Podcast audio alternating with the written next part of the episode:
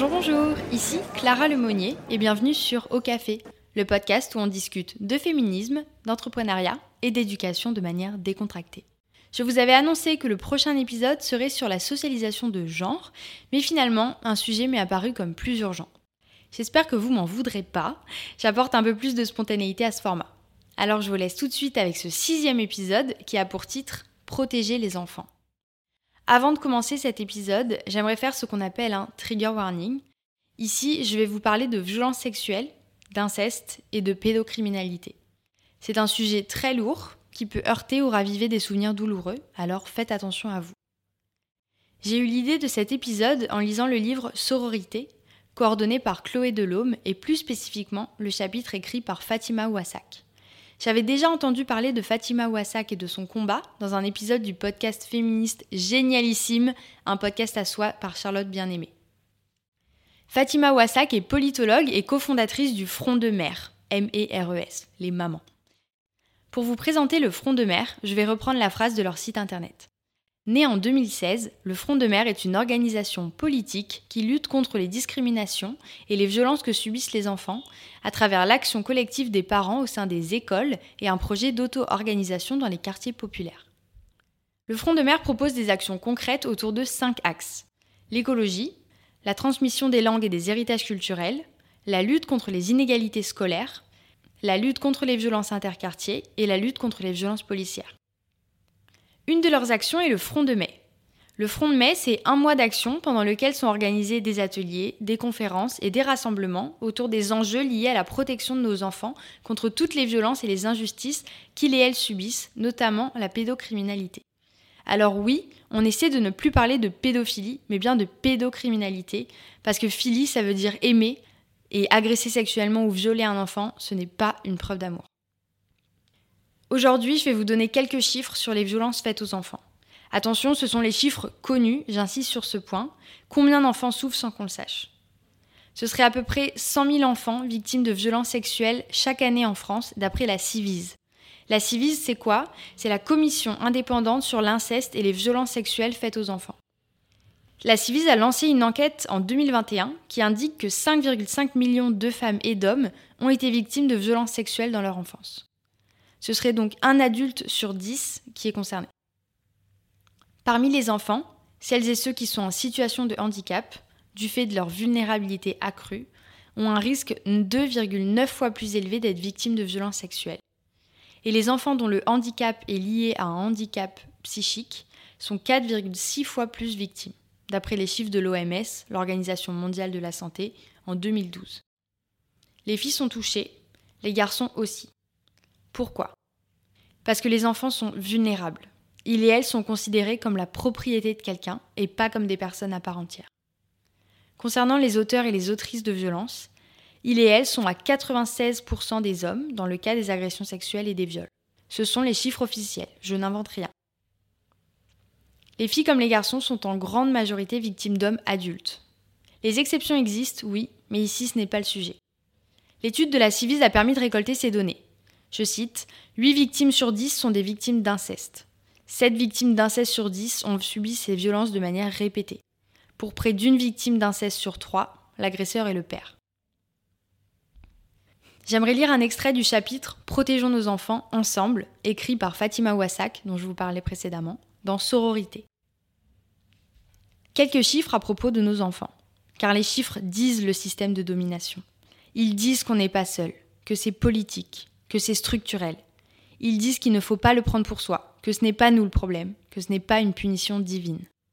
Les chiffres disent que c'est un fonctionnement. Et un fonctionnement, ça peut se comprendre. On peut lutter contre un fonctionnement. Un fonctionnement, ça peut se changer. Voici donc ces chiffres. En France, aujourd'hui, une fille sur cinq est victime d'agression sexuelle, un garçon sur 13. Nos enfants sont violés, nos filles surtout, nos fils aussi. Toutes les classes sociales et tous les milieux sont concernés. Le violeur d'enfants, c'est tel médecin, tel ouvrier, tel professeur, tel boulanger, tel ministre, tel cinéaste, tel juge, telle personne qui n'a pas d'activité salariée, tel retraité, tel étudiant. Nos enfants à toutes sont potentiellement concernés, que l'on soit mère ou pas. On a souvent le sentiment que les enfants sont épargnés, qu'elles et ils sont protégés par la collectivité. On a cette idée aussi que les hommes vont avoir pitié des enfants. En réalité, ce sont les enfants qui subissent la majorité des agressions sexuelles. Certes, on reconnaît de plus en plus que la plupart des viols n'ont pas lieu la nuit par un inconnu dans un parking. On commence à reconnaître que le violeur peut faire partie de l'entourage proche et qu'il opère souvent dans la chaleur affective du foyer. Le père, l'ami de la famille, le cousin, le grand-père, le beau-père, le voisin, l'oncle. Mais quand reconnaîtra-t-on que l'on désenfantise les victimes de viol, que la plupart du temps la personne violée n'est pas un ou une adulte, mais un ou une enfant? Et si nos enfants étaient violés parce qu'on ne les protégeait pas assez? Silence, et on regarde ailleurs. À cet égard, la société est répugnante. Ce que je viens de vous lire, ce sont les mots de Fatima Wassak. Ils sont forts, ils sont difficiles, mais ils sont justes. Mais alors, qu'est-ce qu'on peut faire? Déjà, il faut le dire, il n'y aurait rien sans les actions des associations et des personnes qui se battent tous les jours pour visibiliser les violences. Je pense à Andrea Bescon, au Front des Mères, à la Civise, aux écoutants et aux écoutantes du 119, à Meylan, à l'Enfant Bleu, à l'association Une Vie, au Colosse au pied d'argile, à In the Way, etc. Il y en a plein d'autres. La Civise parle de la culture de la protection, c'est-à-dire qu'il faut aller chercher les enfants pour les protéger. Il faut leur offrir des opportunités de parler. Je cite la Civis. Aller les chercher, c'est donc une attitude volontariste de chaque adulte et de l'institution dans laquelle il ou elle travaille. Ce n'est pas attendre que l'enfant révèle des violences, mais c'est lui permettre de le faire en instaurant un climat de confiance.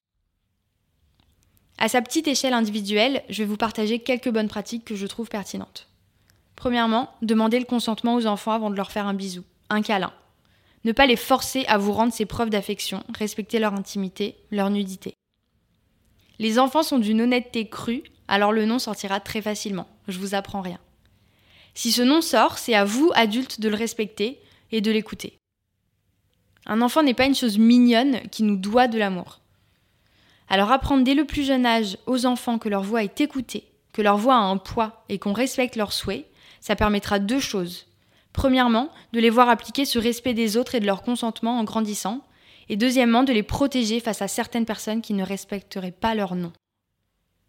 En comprenant que personne n'a le droit de toucher leur corps sans leur accord, peut-être trouveront-ils et elles la force plus facilement de dire à une personne adulte de confiance que quelqu'un leur a fait du mal. Ce qui tue, ce qui blesse, c'est le silence, le tabou. Certaines personnes disent que parler de ça, ça revient à sexualiser les enfants que c'est ridicule de leur demander leur consentement avant de leur faire un bisou ou un câlin. Moi, ce que j'ai envie de dire, c'est que vu le nombre d'enfants victimes de violences aujourd'hui, comme depuis des années et des années, peut-être même depuis que le système patriarcal existe, c'est qu'il est temps de changer de méthode pour protéger les enfants. Dire à un enfant que son corps lui appartient et que personne n'a le droit d'y toucher, ce n'est pas le sexualiser, c'est le protéger. Et c'est ce dont on a besoin aujourd'hui. On ne peut plus dire qu'on ne savait pas. Pour protéger les enfants, il faut aussi leur en parler en utilisant des outils adaptés. Je pense par exemple au projet de prévention Le Loup, fait par Meylan, chanteuse et militante française. Le Loup, c'est un livre et une chanson destinés aux enfants à partir de 4 ans. Je pense aussi au livre Le guide de la foufoune sexuelle, écrit par Julia Pietri, destiné aux enfants à partir de 4 ans également. Toutes les ressources dont je parle seront en description de l'épisode, n'hésitez pas à aller les voir. Des ressources, il y en a d'autres. Des livres adaptés, il y en a plein. Et la capacité de parler aux enfants, elle existe. Avant de conclure, j'aimerais vous faire part d'une information. Alors, en tant que citoyen et citoyenne adulte, on a l'obligation, si on a connaissance d'un délit ou d'un crime dont un ou une mineure est victime, de le signaler au procureur de la République. Ne pas le faire en connaissance de cause, c'est fermer les yeux, et j'irai même plus loin, c'est tolérer les violences commises sur les enfants. C'est la fin de cet épisode, j'espère qu'il vous aura plu je sais que la thématique est difficile, mais elle me semble primordiale et super utile à partager. Merci beaucoup pour votre écoute. Je vous dis à bientôt pour un prochain épisode.